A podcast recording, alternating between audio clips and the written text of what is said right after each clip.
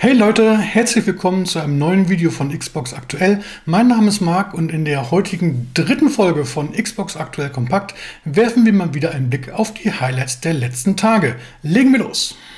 Die erste Meldung hat sich so ein bisschen mit dem letzten Video überschnitten, daher jetzt ein bisschen spät, aber Microsoft hatte letztes Wochenende vor, die Xbox Live-Gebühren zu erhöhen.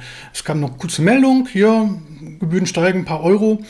Es folgte natürlich ein kleiner Shitstorm. Das Interessante, innerhalb ein, zwei, drei Stunden kam dann der Rückzieher und äh, wäre alles nicht so gemeint gewesen. Natürlich will man keine Preise erhöhen, es wäre alles gerechtfertigt und als wenn das noch nicht genug wäre, nein, ab sofort auch alle Free-to-Play-Spiele auch ohne Xbox Live Gold spielbar. Hm, Zufall oder eher Marketing-Gag? Wer zu viel Geld auf dem Konto hat, der sollte sich mal die kommende Collectors Edition von Resident Evil Village anschauen. Diese wurde gerade für Japan angekündigt und enthält für sage und schreibe 1500 Euro neben einer Sammelfigur und diversen kleinen Gegenständen auch einen Mantel von Hauptfigur Chris Redfield. Ich denke 1500 Euro, das ist ein Schnäppchen. Oder was meint ihr? 2003 erschien mit Knights of the Old Republic wohl das Rollenspiel innerhalb des Star Wars-Universums. 2004 folgte ein zweiter Teil, doch seitdem warten Fans vergeblich auf eine Fortsetzung. Gerüchte gab es in den letzten Jahren immer mal wieder und nun heißt es auch, Lucasfilm Games hätte ein neues Spiel in Auftrag gegeben. Nicht bei einem großen Publisher wie EA oder Ubisoft, sondern bei einem kleinen, unbekannten, vielleicht sogar ganz neuen Entwicklerstudio. Was dran ist, Offizielle Seiten haben das nicht kommentiert, daher bleiben wir einfach weiter im Ball und hoffen auf das Beste. Schlechte Nachrichten gibt es derweil für alle, die auf das Abenteuerspiel The Lord of the Rings Gollum gewartet haben. Das Spiel erscheint bei oder von Dedelic, ähm, allerdings nicht mehr dieses Jahr, sondern erst nächstes Jahr. Zeitgleich hat man jetzt eine Kooperation mit Narcon, ehemals Big Ben Interactive, angekündigt, die wohl den Vertrieb unterstützen sollen. Dank Corona sitzen die Leute mehr zu Hause, brauchen neue PCs fürs Homeoffice oder spielen vermehrt an den Konsolen. Das Ganze macht sich jetzt auch an den Quartalszahlen, die Microsoft gerade veröffentlicht hat, bemerkbar. Ich muss mal gerade ablesen. Im letzten Quartal, also zwischen Oktober und Dezember 2020, konnte man 15,5 Milliarden US-Dollar erwirtschaften. Das entspricht einem Plus von 33 Prozent. Auch die Gaming-Sparte ist erfolgreich. 5,1 Millionen Dollar Umsatz. Das entspricht einem Plus von 51 Prozent in etwa. Und auch die Zahlen der ganzen Xbox Live-Nutzer lassen aufhorchen. 100 Millionen monatlich aktive Nutzer und auch der Game Pass entwickelt sich immer prächtig weiter. Letzten April konnte man gerade die 10 Millionen Marke knacken. Jetzt liegt man schon bei 18 Millionen. Respekt. Letzte Woche habe ich an dieser Stelle hier noch darüber orakelt, dass die Zukunft von Hitman nicht ganz so rosig aussehen könnte. Das hat sich mittlerweile komplett erledigt, denn Hitman 3, letzte Woche veröffentlicht, ist ein voller Erfolg.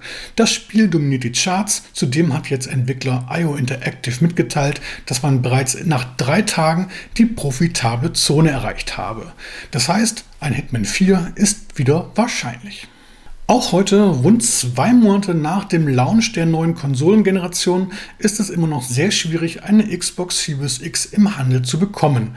Und wenn man Chiplieferant AMD Glauben schenken darf, dann wird das auch noch das komplette erste Halbjahr 2021 so bleiben. Man hätte zwar mit Partnern die Gesamtkapazitäten erhöht, doch Ergebnisse wären nicht von heute auf morgen spürbar. Stattdessen rechnet man damit, dass sich erst ab Sommer die Lage etwas entspannen wird. Wollen wir es hoffen.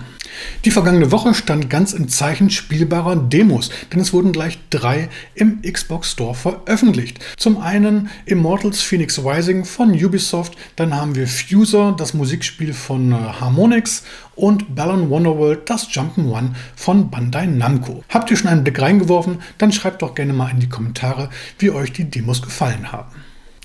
Als im letzten Jahr Microsoft für 7,5 Milliarden US-Dollar Bethesda bzw. den Mutterkonzern Zenimax übernommen hat, sorgte das für allerhand Aufsehen, denn immerhin war es eine der größten Übernahmen in der Videospielebranche innerhalb der letzten Jahre. Viele fragen sich natürlich, war es das jetzt oder befindet sich Microsoft nun in einem Kaufrausch? Denn immerhin, wie wir eben gehört haben, Geld ist ja jetzt genügend in der Kasse. Ein Brancheninsider, der mit seinen bisherigen Vorhersagen eigentlich stets ins Schwarze getroffen hat, berichtet jetzt, dass Microsoft bereits weit fortgeschritten wäre in Verhandlungen mit einem weiteren potenziellen Übernahmekandidaten. Angeblich so weit, dass man sogar schon Ende des Jahres mit einer Ankündigung rechnen könnte, spätestens aber Anfang 2022. Man darf also gespannt sein. Kommen wir zum Spiel der Woche und das ist natürlich das Horrorspiel The Medium von Bloober. Der Titel ist konsolenexklusiv für Xbox Series X bzw. S an diesem Donnerstag erschienen und ist separat als auch im Xbox Game Pass erhältlich. In Sachen Gameplay ist das Ganze zwar nur ja, durchschnittlich, würde ich sagen, allerdings The Medium ist ein atmosphärisches Brett, das mit subtilem Horror für jede Menge Gänsehautmomente sorgt. Das kann ich euch soweit versprechen. Wenn ihr mehr über das Spiel erfahren wollt, schaut mal unten in die Videobeschreibung. Dort gibt es einen Link zu unserem Testbericht.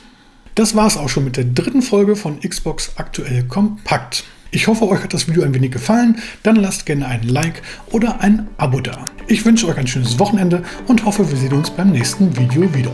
Bis dahin, macht's gut. Ciao, ciao.